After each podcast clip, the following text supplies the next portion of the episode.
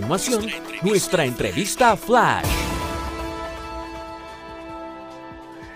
Bien amigos de, eh, Más Report por Más 100.7 FM, ya estamos en la entrevista eh, para el día de hoy y se trata de eh, nuestro amigo Antonio de la Cruz, analista político y director ejecutivo de Interamerican Trends, porque vamos a hablar, bueno, dos temas importantísimos.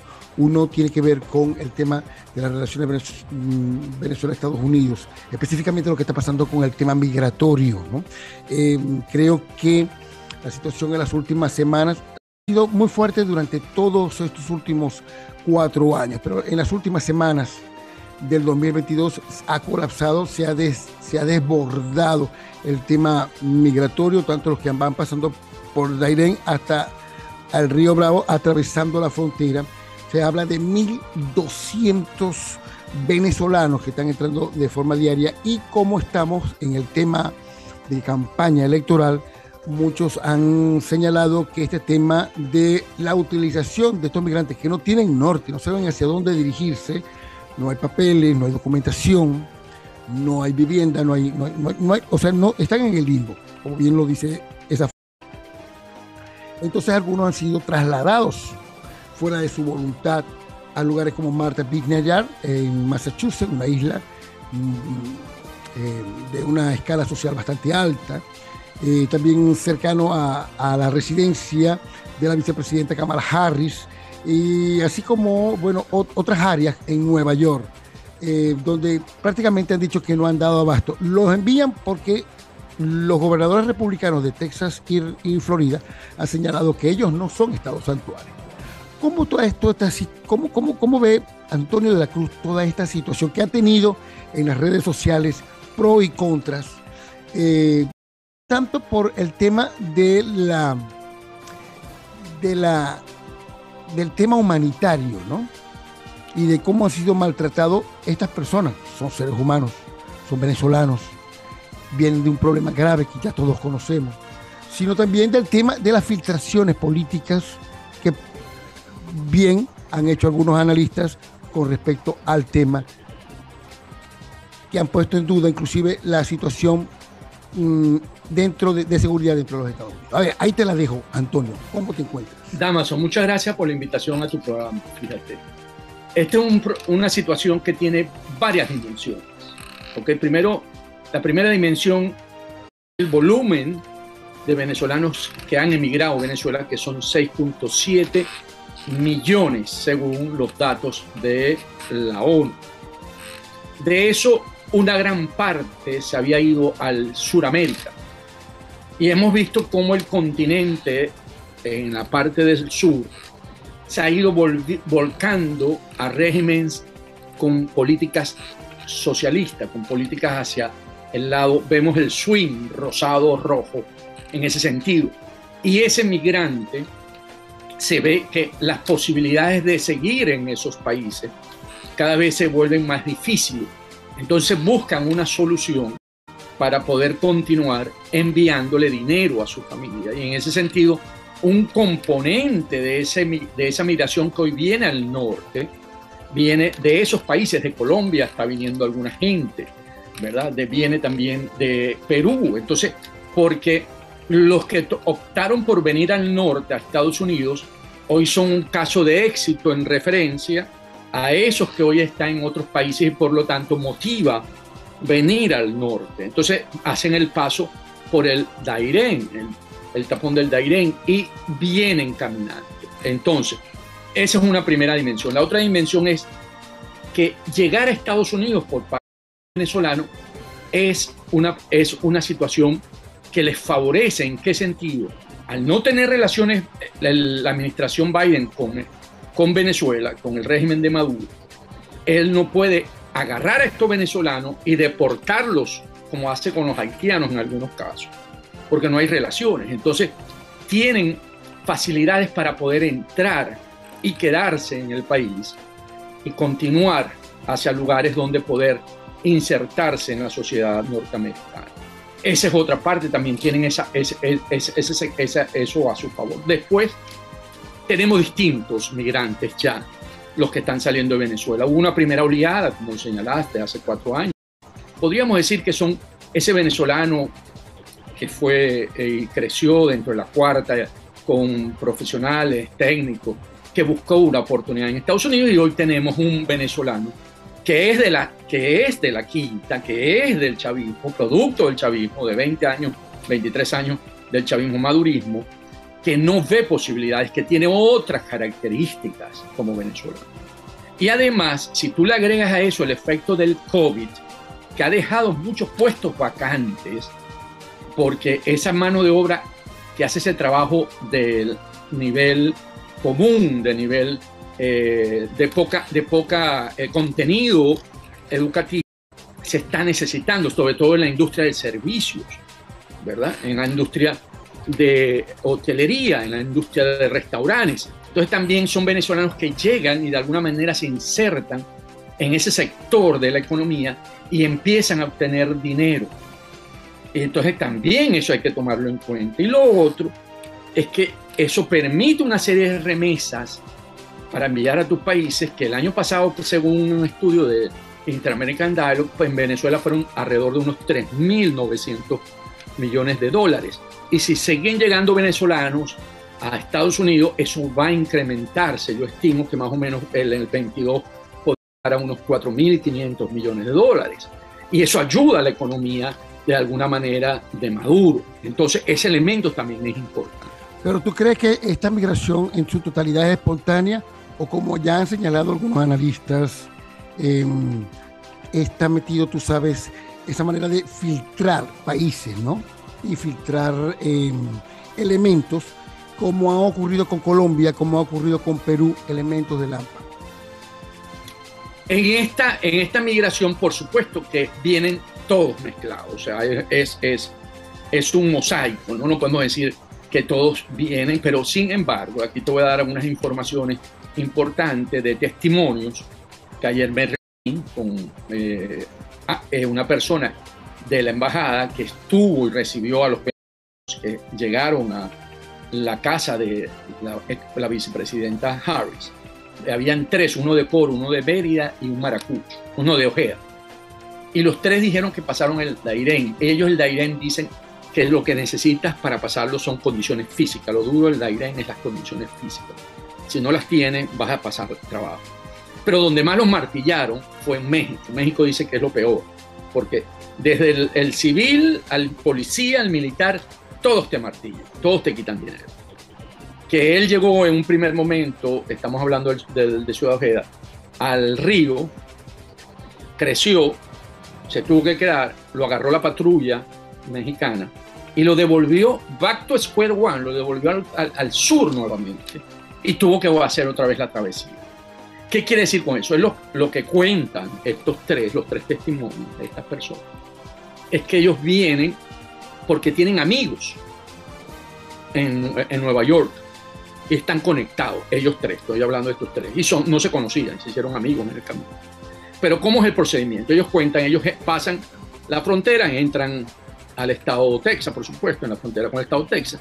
Ahí lo agarra la guardia, pero federal, la de, la de, la de Mallorca, la del control del, del borde de la frontera. Ellos le retiran, le piden los documentos, toman los datos y te asignan el juez que va a, tomar tu caso. Y en este caso a ellos le asignaron Nueva York. Cuando ellos te toman, dicen que ahí eh, hay un poquito, no es tan, tan dulce la relación. Pero cuando tú sales de ahí, te agarra, por supuesto, la guardia del Estado, que pertenece a Abbott, al gobernador Abbott y que fueron muy amables. Y están los buses. Dicen, ¿usted se va para dónde? Usted tiene la cita en Nueva York, usted va para Nueva York y lo empieza a seleccionar y los montan en los buses y los mandan a, e, esas ciudades. No solamente porque ellos no tienen ya capacidades de recibirlo, ni por tribunales, ni por condiciones, ni albergues, sino también es porque es facilitar y que salgan del Estado, porque no creen en esa política de fronteras abiertas, sino una una frontera controlada. Y que esa fue la manera como ellos llegaron aquí, que los trajeron aquí y que eso lo acercaba a ellos a llegar a Nueva York. O sea que ya hay una conexión, una red entre los venezolanos que están aquí y los que están en Venezuela, que se comunica. Y es cierto, porque lo hemos visto, como fue tu pregunta, bandas criminales que también se aprovechan, como el Tren de Aragua, hay otra en Colombia que lo llaman, si mal no recuerdo, damas a los Zulianos. Los maracuchos. Los maracuchos, perdón, que es muy violenta. del, tren del norte que se le llamaba ya. Y entonces, ¿qué ocurre? Que definitivamente también hay gente que viene buscando y que se, y que se puede prestar a esa situación. Pero ¿qué ocurre? Sí, además, ¿qué, qué pasa? lo que contaron. Que entre 4, 5, 6 o 7 alquilan un apartamento aquí, viven, trabajan en estos eh, restaurantes, bares, hoteles, eh, van haciendo su vida, van ganando dólares, tú sabes que aquí la hora está 15, ponerle que son indocumentados, no les pagan 15, le pagan dólares la hora, le pagan 8, 10, pero tú sabes que al final eso platica, eso está entre 1.000, 1.200 dólares en términos de Venezuela. Y uno de los muchachos, creo que el de, no el gocho en el maracucho, sino el otro, eh, la hija le nació cruzando el aire, entonces le mostró la foto a la hija le digo, no, tengo que mandarle plata porque necesito. O sea, que hay una necesidad de aquel que hoy lo que tiene acceso es al bolívar, no al dólar en Venezuela, que está saliendo también. Entonces tenemos una mezcla de, de, raíces, de causas que están saliendo. Yo sí creo que hay gente, porque todos lo hemos visto, eh, que está, puede venir con intenciones de conectarse con los grupos mafiosos que manejan actividades ilícitas en los Estados Unidos pero que eso las autoridades lo van a tener que controlar. Ahora, ahora Antonio, fíjate, eh, estamos en, un momento electoral, obviamente el tema migratorio de los venezolanos se ha convertido en política ya de Estado de los Estados Unidos. Eh, vemos que no están definidas las bases del plan migratorio en este momento, porque, a ver, tú sabes que hay un TPS que está cerrado o está limitado hasta marzo del 2021. Hay mucha desinformación, mucho fake con respecto a las posibilidades que tiene esta última camada que está entrando, ¿no? Eh, sin de mejorar el tema humanitario, que no son las mejores condiciones. Viene un frío fuerte, eh, producto de la crisis mundial, eh, que, tú sabes, mm, no, va a ser, va a ser muy, van a ahorrar mucho en energía, ¿no? Para poder, eh, para que alcance para todos el tema, el tema de, de, la energía para el invierno. Y está también el tema de que mm, agarran a Estados Unidos, llegan a Estados Unidos justamente en un momento en donde hay una grave crisis económica. Algunos ya señalan que esto es una recesión y donde aunque hay un trabajo que llaman por debajo, ¿no? Eh, realmente hay un desempleo que se, que se cree que puede aumentar, el desempleo, aumentar, ¿no? Entonces es una situación crítica, sobre todo cuando en Estados Unidos es necesario em, manejarse dentro de, eh, la productividad. Así que, bueno, es un momento difícil. Esto a su vez, ¿cómo podría afectar el tema de las elecciones que está en, semanas para, para noviembre, ¿no? A, Biden y si tú crees que puede ser, todo el mundo está esperando como que un sombrero, que un conejo que salga del sombrero en cuanto a este tema. Como al ser capturado por la, la, Guardia de la Frontera, ellos tienen asignado juicio inmediatamente. Ellos no salen de esa, vamos a llamarlo encarcelamiento, pero no es como tal. Eh, sin esos afirmado. O sea, quiere decir, él va a tener un juicio para ser escuchado para su asilo. O sea, el TPS es importante cuando ya tú entras y empiezas a optar porque no estabas reglamentada tu situación, legalizada tu situación interna. ¿Qué ocurre? Que en estos casos, aquellos que no tienen, porque hubo hasta, se comentó en esa mesa que estuve, que en, en Brickell hay una muchacha que trabaja en una peluquería que se puso un nombre nuevo, pues no tenía papel y le pusieron el nombre que ella quería. Pero generalmente ese no se va a presentar al interjuez. Entonces esos quedan en el sistema ilegales, pero sus generaciones que descienden van a poder estar eh, legales y ella lo que no puede cometer ningún hecho que la ley la pueda tomar porque al no estar legal la van a deportar. Entonces eso va a pasar y eso pasa con todas las nacionalidades que están aquí, que algunos se presentarán al juicio, otros no se presentarán, consiguen un Social Security, tú sabes, negro, como se llama en la actividad negra, pero tiene, pueden desarrollar su actividad Y recordemos que si hay una, si hay una recesión, pero las actividades de, eh, que se desarrollan a nivel de servicio muy básico, los estadounidenses no ocupan esa posición.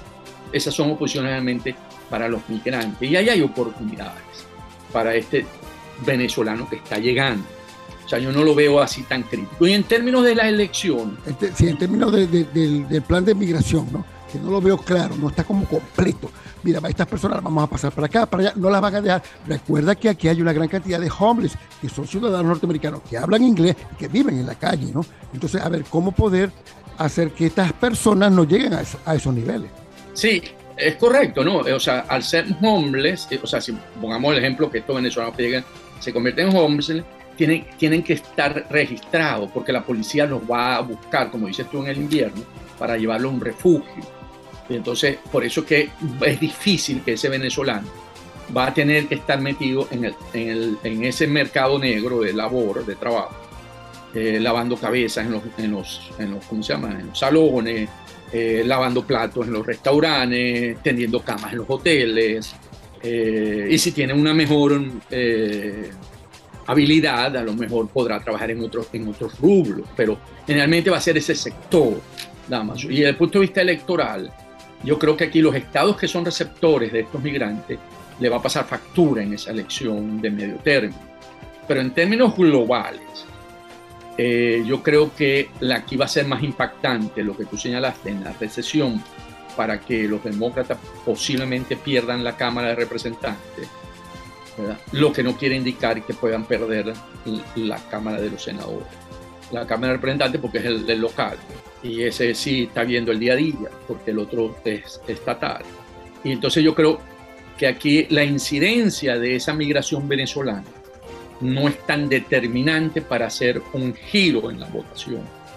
En términos de senadores, sí lo va a tener en términos representantes, porque él va a ser un, tema que va a utilizar en los estados que, están entrando en términos de crítica de cómo esta administración no tiene una política migratoria, como lo señalaste tú, que no sale del Congreso, que hay que sacar una ley para poder normalizar esta situación de la migración. Pero te puedo decir que yo lo que estoy viendo, que el ingreso de venezolanos, como lo señalaste tú, yo manejaba 600 venezolanos diarios, tú diste una cifra de 1.200 ingresando, que a la vuelta de un año van a ver si hoy somos en total, no tomando en cuenta esto, el último número que yo manejaba era entre 750 mil, un millón de venezolanos migrantes en este país.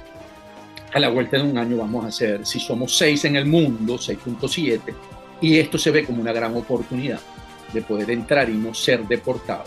Vamos a ser tranquilamente unos dos y medio, unos tres millones de venezolanos en este país. Yo creo que el venezolano hoy la mira la va a tener es ingresar a Estados Unidos, con las dificultades que significa el paso por el aire.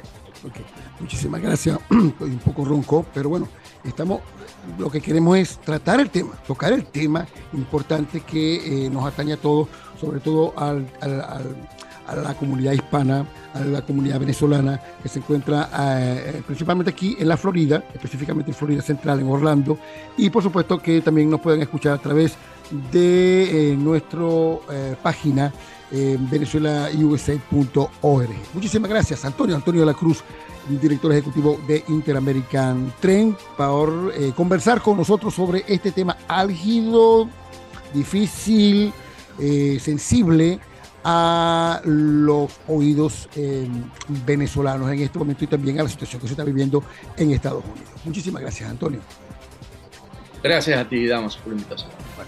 seguimos, amigos. Liz.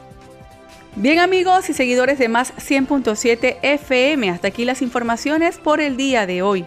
Sus comentarios los recibimos con mucho gusto por nuestras cuentas arroba más 100 FM, arroba Damaso Jiménez y mi cuenta arroba Liz Valecillos. Gracias por su sintonía, que tengan mucho apetito para el almuerzo y nos escuchamos de nuevo mañana martes desde las 11 y 30. Pásenla bien y feliz resto de la tarde. Más Report en Más 100.7 FM con Liz Valecillos y Damaso Jiménez. Todo lo que te pueda interesar de este mundo, Estados Unidos, Latinoamérica y Orlando en tan solo 15 minutos.